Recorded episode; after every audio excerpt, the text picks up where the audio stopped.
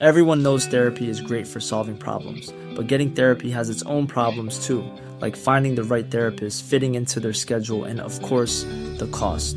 Well, BetterHelp can solve those problems. It's totally online and built around your schedule. It's surprisingly affordable too. Connect with a credentialed therapist by phone, video, or online chat, all from the comfort of your home. Visit betterhelp.com to learn more and save 10% on your first month. That's BetterHelp, H E L P.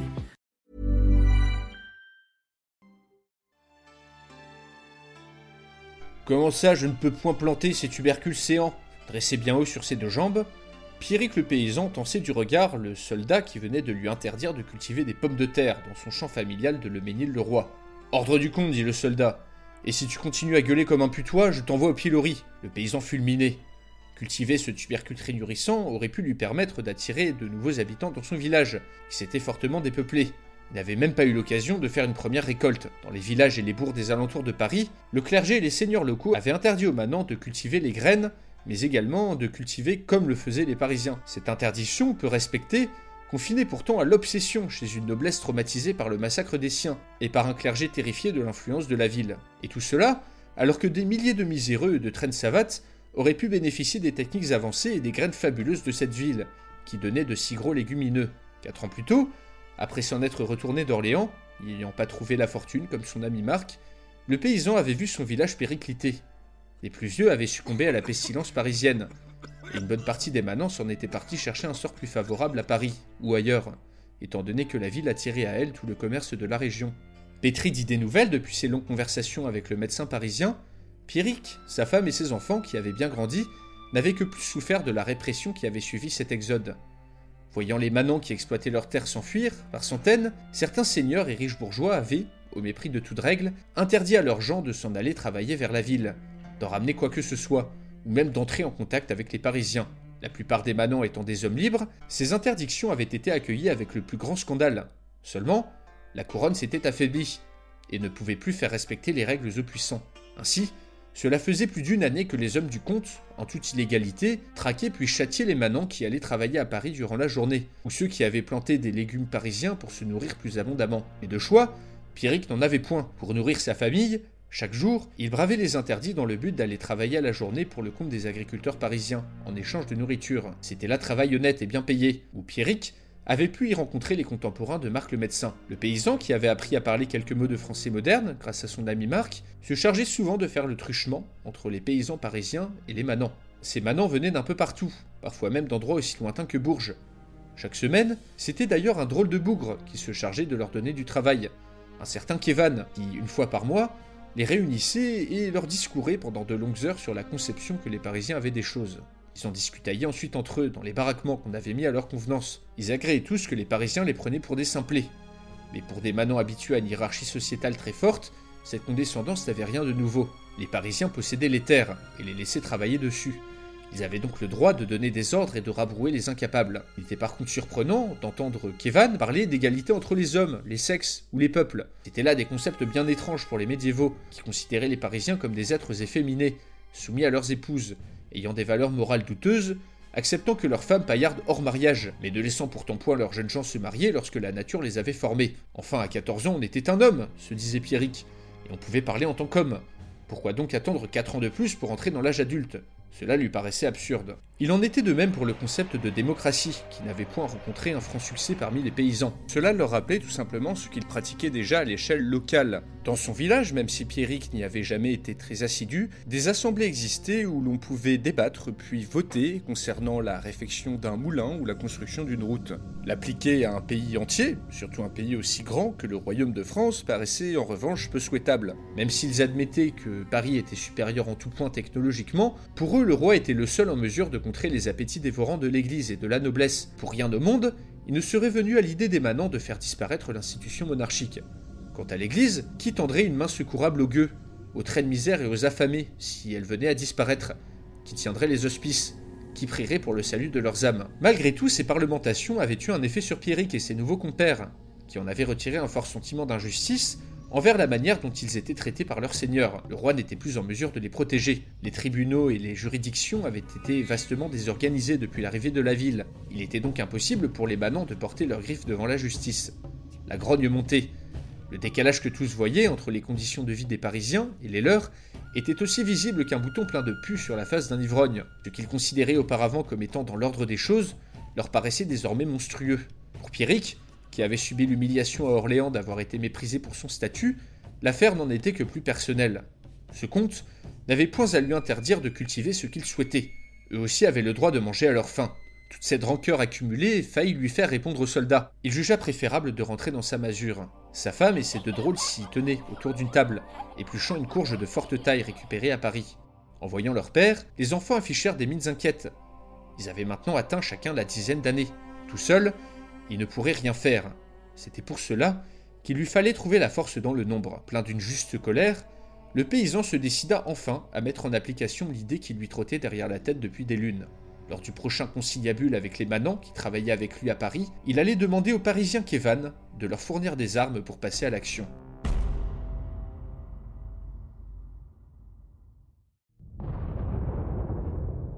Dans un fracas épouvantable, la canonnade fit une énorme brèche dans les puissantes murailles de la ville de Poitiers.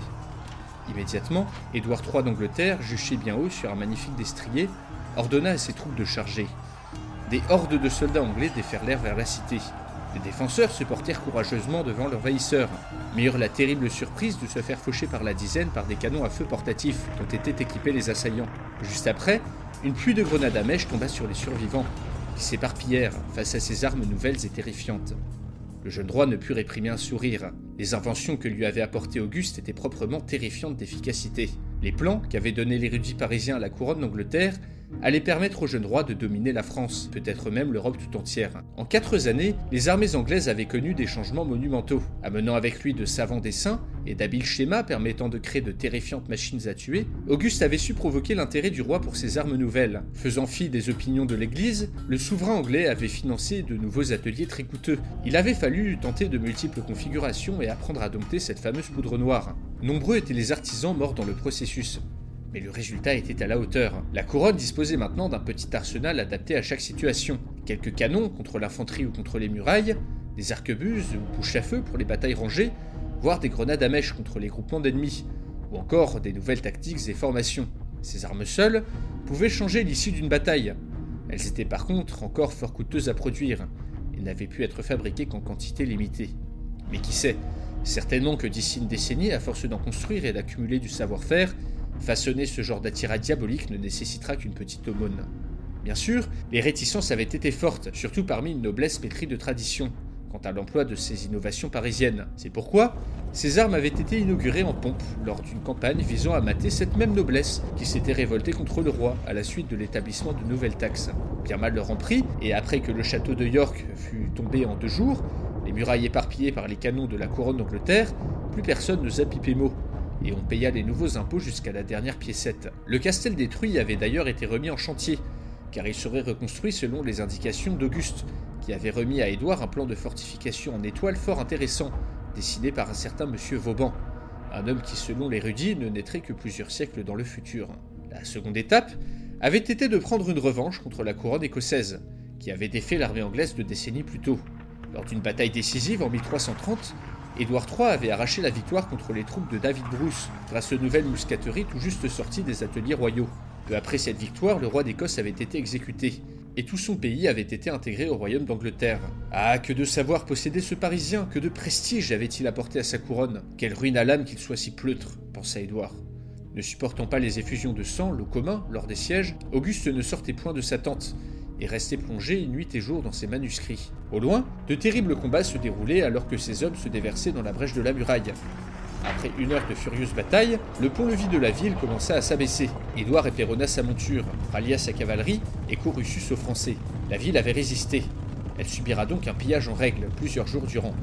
Chargeant tout de go, le roi d'Angleterre ne cachait plus son bonheur d'avoir mené un siège si prompt, et eut une pensée fugace pour les femmes des bourgeois de la ville, qui le soir même viendraient lui réchauffer sa couche.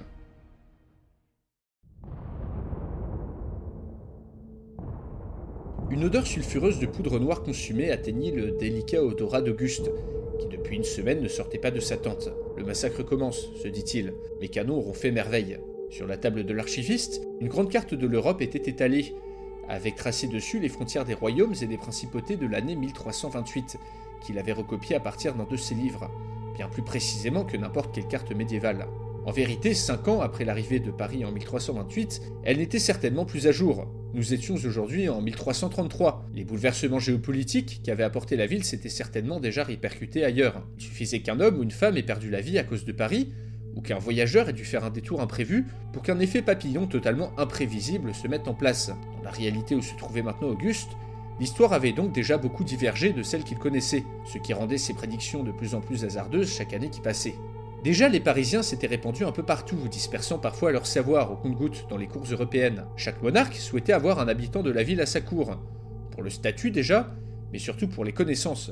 Le massacre de la chevalerie française avait également rebattu de nombreuses cartes dynastiques et territoriales, entraînant des embrouillamini politico-militaro-judiciaires que tous avaient peine à suivre tant ces affaires étaient compliquées. Philippe VI de Valois était devenu un roi faible dans cette réalité, alors que de là où Auguste venait, il avait déjà en 1333 assis sa légitimité, acquis de nouveaux territoires et reçu l'hommage d'Édouard III.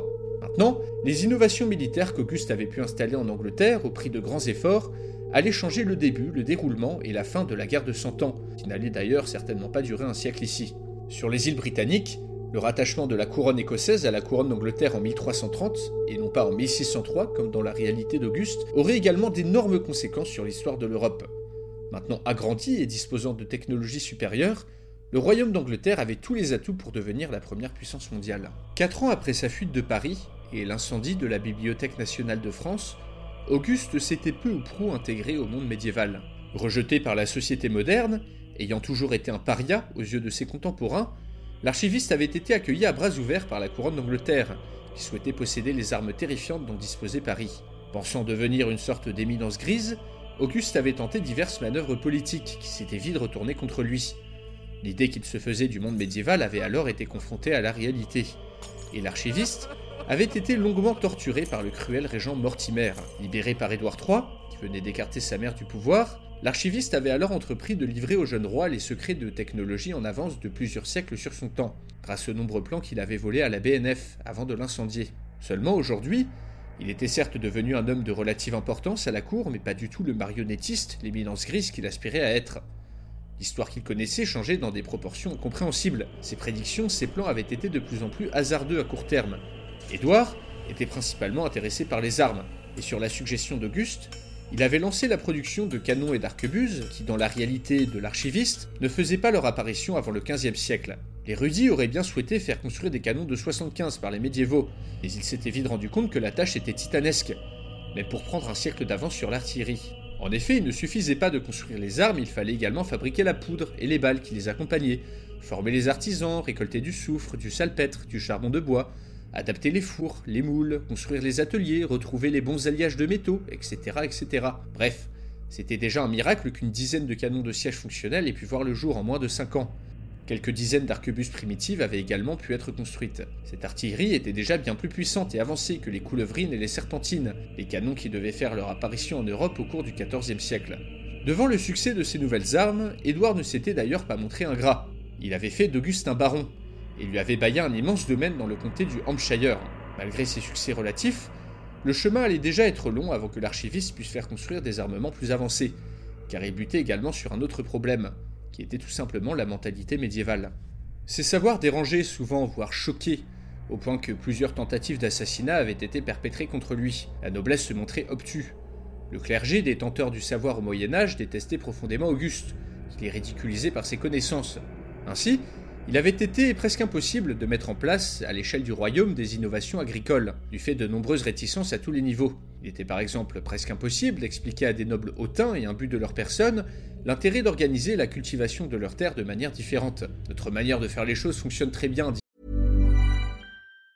Mom deserves the best, and there's no better place to shop for Mother's Day than Whole Foods Market. They're your destination for unbeatable savings, from premium gifts to show-stopping flowers and irresistible desserts. Start by saving 33% with Prime on all body care and candles. Then get a 15-stem bunch of tulips for just $9.99 each with Prime. Round out Mom's menu with festive rosé, irresistible berry chantilly cake, and more special treats. Come celebrate Mother's Day at Whole Foods Market. There's never been a faster or easier way to start your weight loss journey than with PlushCare PlushCare accepts most insurance plans and gives you online access to board-certified physicians who can prescribe FDA-approved weight loss medications like Wigovi and Zepbound for those who qualify.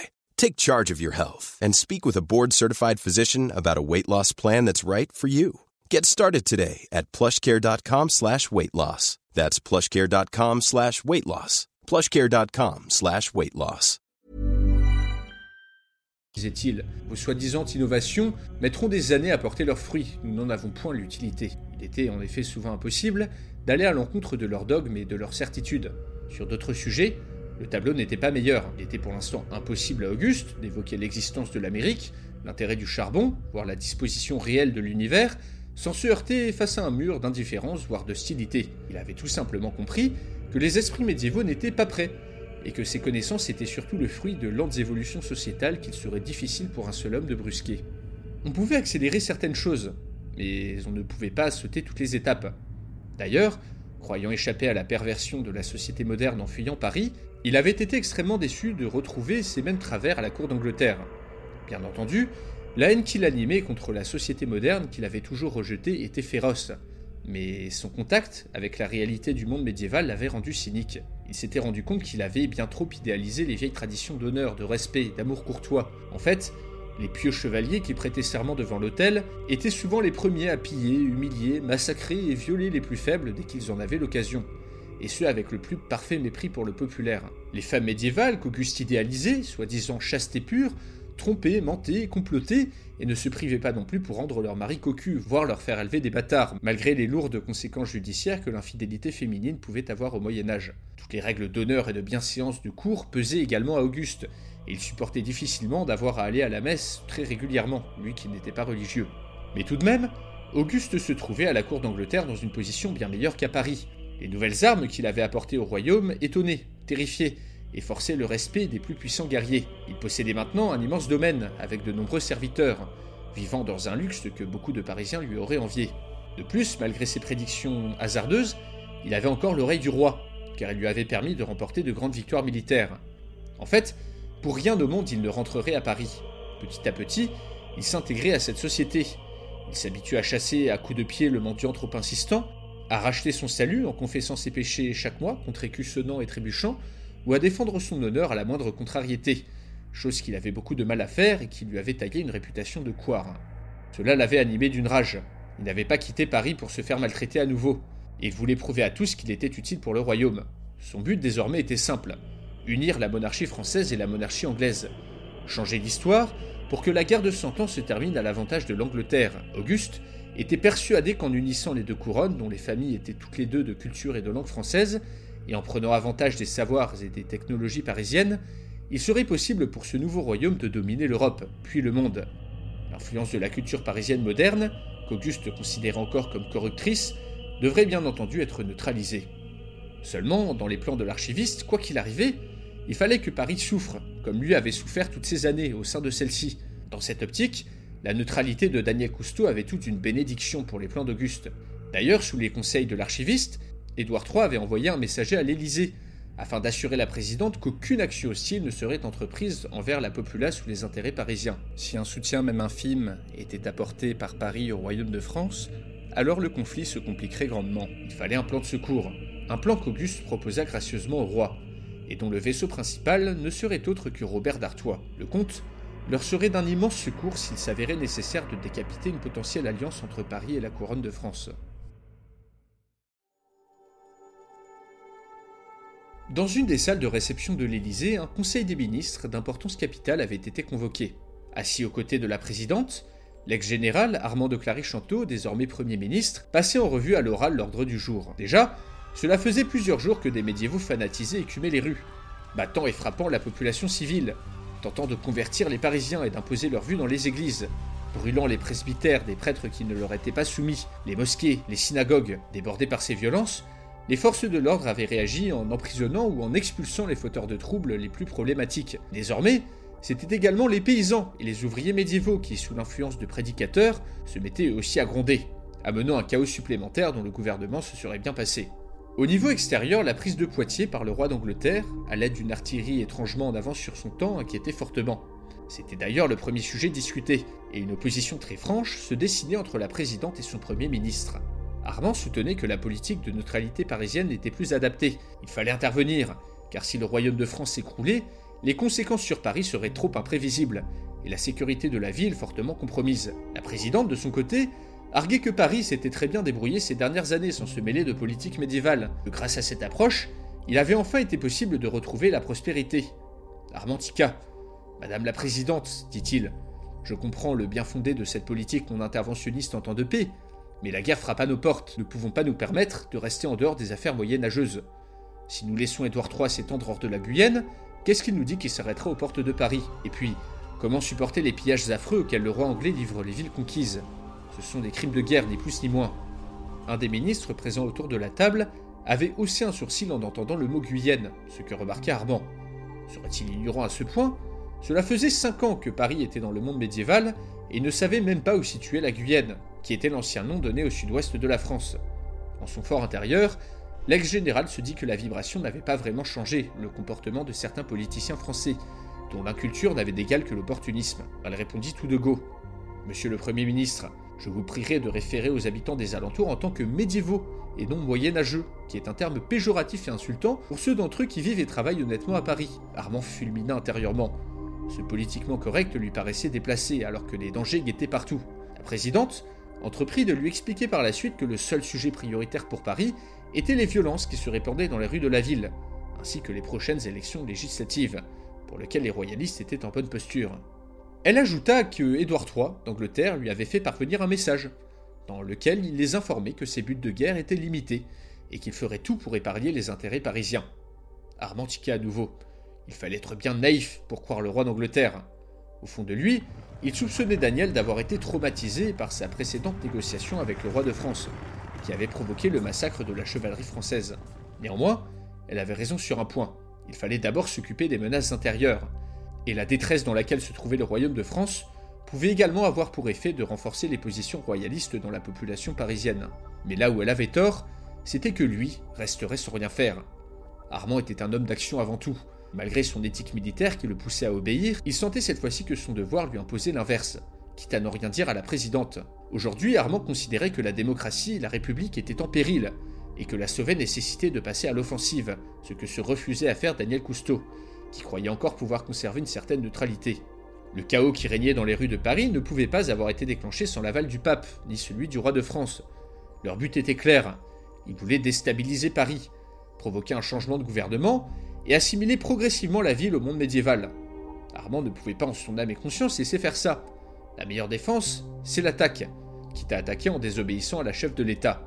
En sortant du conseil, Armand fit porter un message à plusieurs de ses connaissances, anciens militaires, des GSE ou des GSI, voire des fonctionnaires du ministère des Affaires médiévales. Il allait réunir une équipe d'hommes et de femmes dévoués à la République jusqu'au bout des ongles.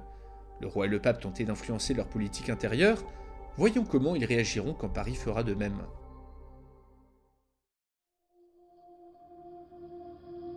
Surtout, ne les regardez pas dans les yeux. Ça les excite. Le gardien posa une main amicale sur l'épaule de Lina, enquêtrice du ministère des Affaires médiévales. Tout devrait bien se passer, mais ne vous éloignez pas trop de moi. L'autre jour, ils ont réussi à ouvrir une de leurs cellules, on sait pas comment, et nous ont tué un visiteur. Donc faites gaffe. Lina acquiesça. Le gardien sortit un trousseau de clés de sa ceinture, et la fit tourner dans la lourde porte blindée qui s'ouvrit doucement. Bienvenue à la santé. Bienvenue en enfer, dit-il, avant de s'avancer dans un long couloir bordé de cellules. Ah, mes compagnons. Mirez donc cette jouvencelle, le geôlier des poings si rancuniers, nous amène une ribaude pour nous distraire. Oh. Dieu, elle est fort belle. Eh, pas de drôlesse. Mon braquemar se dessèche, séant, va dans la queue je t'espinche. Traînez, faites voir. Oh là, Sarrazine, mon jaille d'ici est infect. Je préférerais déguster vos beaux tétins. Par Dieu, c'est joliment tourné. Bien dit. Oh, voilà qu'ils s'en vont. Le geôlier voudrait la garder pour son usage. Il est donc plus larron que nous. Et c'est pourtant nous qui sommes claquemurés. Querelle, traînez Sarrazine est pour les mahométans, aiguisez vos poignards, compagnons. Nous allons devoir en oxyre d'autres pour leur reprendre ce bel oisillon.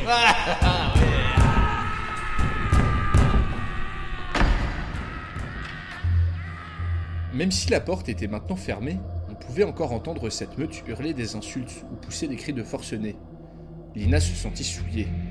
Ces criminels médiévaux pullulaient à Paris. Ce n'était pas la noblesse arrogante, c'était les gueux qui foutaient le bordel et qui remplissaient leur prison. Après 5 ans de police en plein Moyen-Âge, Lina pouvait enfin se l'avouer. Même si ce n'était pas très poétiquement correct, elle n'aimait pas les médiévaux. On la traite de raciste n'y changerait rien, elle ne souhaitait rien de plus au monde que de virer ces gens à coups de chevrotine hors de Paris. À ce moment même, elle aurait voulu oublier totalement toutes ces notions d'ancien français, pour ne pas avoir à comprendre les commentaires de ses porcs. Même si elle avait maintenant l'habitude de ce genre de remarques graveleuses, celles qu'elle venait d'entendre provenaient des brigands les plus endurcis, qu'on avait entassés à 10 par cellule dans la prison de la Santé en plein cœur du 13e arrondissement. À Paris, on n'enfermait plus pour des vols ou du trafic, car il n'y avait plus de place dans les prisons. Cela voulait dire que ces prisonniers-là avaient tous commis des crimes les plus sordides, pour qu'on daigne enfin leur faire de la place dans une cellule. Le gardien se tourna vers elle. Ça, c'était le quartier médiéval. C'est le pire, de loin. Le gardien entreprit d'expliquer que depuis la vibration et l'afflux continuel de médiévaux dans la prison, il avait été nécessaire de bouger les détenus musulmans et juifs dans des quartiers différents. Autant dire que le vivre ensemble entre les détenus de différentes religions ne fonctionnait pas trop ici.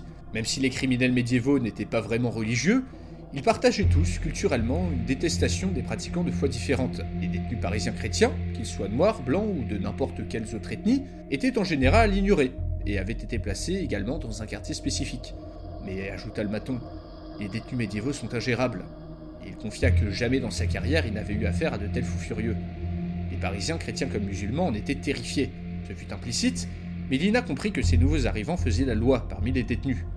Ce n'était pas étonnant, car la société médiévale était bien plus inégalitaire, comptait bien plus de pauvres sans éducation, ce qui avait malheureusement produit des armées de gueux prêts à tout pour survivre. Le niveau de tolérance à la violence du monde médiéval était donc bien plus haut que les standards du XXIe siècle. Cela se répercutait dans les prisons. Les criminels du Moyen Âge y arrivaient bien plus endurcis que n'importe quel prisonnier moderne. Après une longue marche, Lina et le gardien arrivèrent enfin devant une cellule isolée, où avait été placé le médiéval que l'enquêtrice voulait interroger. Lina ne serait pas venue dans cet horrible endroit pour le plaisir. Elle était sur une enquête. Peu après avoir aperçu un moine sortir de la cour des miracles, le quartier malfamé habité par des médiévaux, elle avait interrogé ses sources, le plus souvent des prostituées, à qui les hommes confiaient de nombreuses choses sous l'oreiller, et avec qui, étant elle-même une femme, elle avait plus d'aisance à communiquer. Une de ces dames, une médiévale, qui avait eu successivement un moine et un brigand dans son lit, lui avait confirmé qu'il se tramait bien quelque chose dans les bas-fonds parisiens. Tout le monde s'y connaissant, les rumeurs voyageaient vite. Le prince des Ribauds, la mystérieuse personne à la tête de la mafia médiévo-parisienne, avait très récemment été chargé d'un travail pour le compte d'un commanditaire inconnu. La trace de ce chef brigand revenait trop souvent, et Lina avait décidé de creuser la piste. La prostituée l'avait ensuite redirigée vers une petite frappe surnommée Coquillard, un second couteau du prince des Ribauds, qui pouvait potentiellement savoir plus. Coup de chance, ce truand avait été enfermé une semaine plus tôt à la santé, pour des soupçons de meurtre. Lina était donc à la prison pour l'interroger. On la fit enfin entrer dans une petite cellule. L'homme était attaché, le cul sur une chaise, et affichait un air crâne. Es-tu coquillard? demanda Lina. L'homme cracha par terre sans rien dire. Qui t'emploie? continua-t-elle. Va donc lustrer ma verge, traîner Avec plaisir, répondit-elle, en lui assénant un violent coup dans les parties. L'homme hurla. Le gardien se trouva tout d'un coup très occupé à regarder ailleurs. Alors que Lina s'apprêtait à lancer une deuxième fois son pied, Coquillard, en pleurs, se mit à tout déballer. Terrifié et humilié de se faire rosser les parties par une femme, à l'immense surprise de l'enquêtrice, il bégaya que le prince des Ribauds était en affaire avec des Parisiens importants, des politiques, qui, pourquoi? Coquillard ne semblait pas savoir. Il se contenta de déballer une série de suppositions confuses, parlant de déstabiliser la ville, et mettant l'hypothèse que le roi ou le pape lui-même était derrière tout ça. Prenant qu'elle ne tirerait rien de plus que cet homme, Lina se dirigea vers la sortie. Juste avant de sortir de la cellule, elle posait une dernière question à Coquillard qui pleurait de manière pitoyable sur sa chaise, en agitant nerveusement les jambes. Coquillard, qui est donc ce prince des Ribauds Je ne sais point son vrai nom, madame, mais je sais qu'il fut un temps où on le surnommait tout autrement. Les yeux de Coquillard s'écarquillèrent de terreur, et l'homme sembla oublier sa douleur lorsqu'il termina sa phrase. L'écorcheur, madame. Le prince Ribauds était surnommé l'écorcheur. Hi, I'm Daniel, founder of Pretty Litter. Cats and cat owners deserve better than any old fashioned litter. That's why I teamed up with scientists and veterinarians to create Pretty Litter. Its innovative crystal formula has superior odor control and weighs up to 80% less than clay litter. Pretty Litter even monitors health by changing colors to help detect early signs of potential illness. It's the world's smartest kitty litter. Go to prettylitter.com and use code ACAST for 20% off your first order and a free cat toy. Terms and conditions apply. See site for details.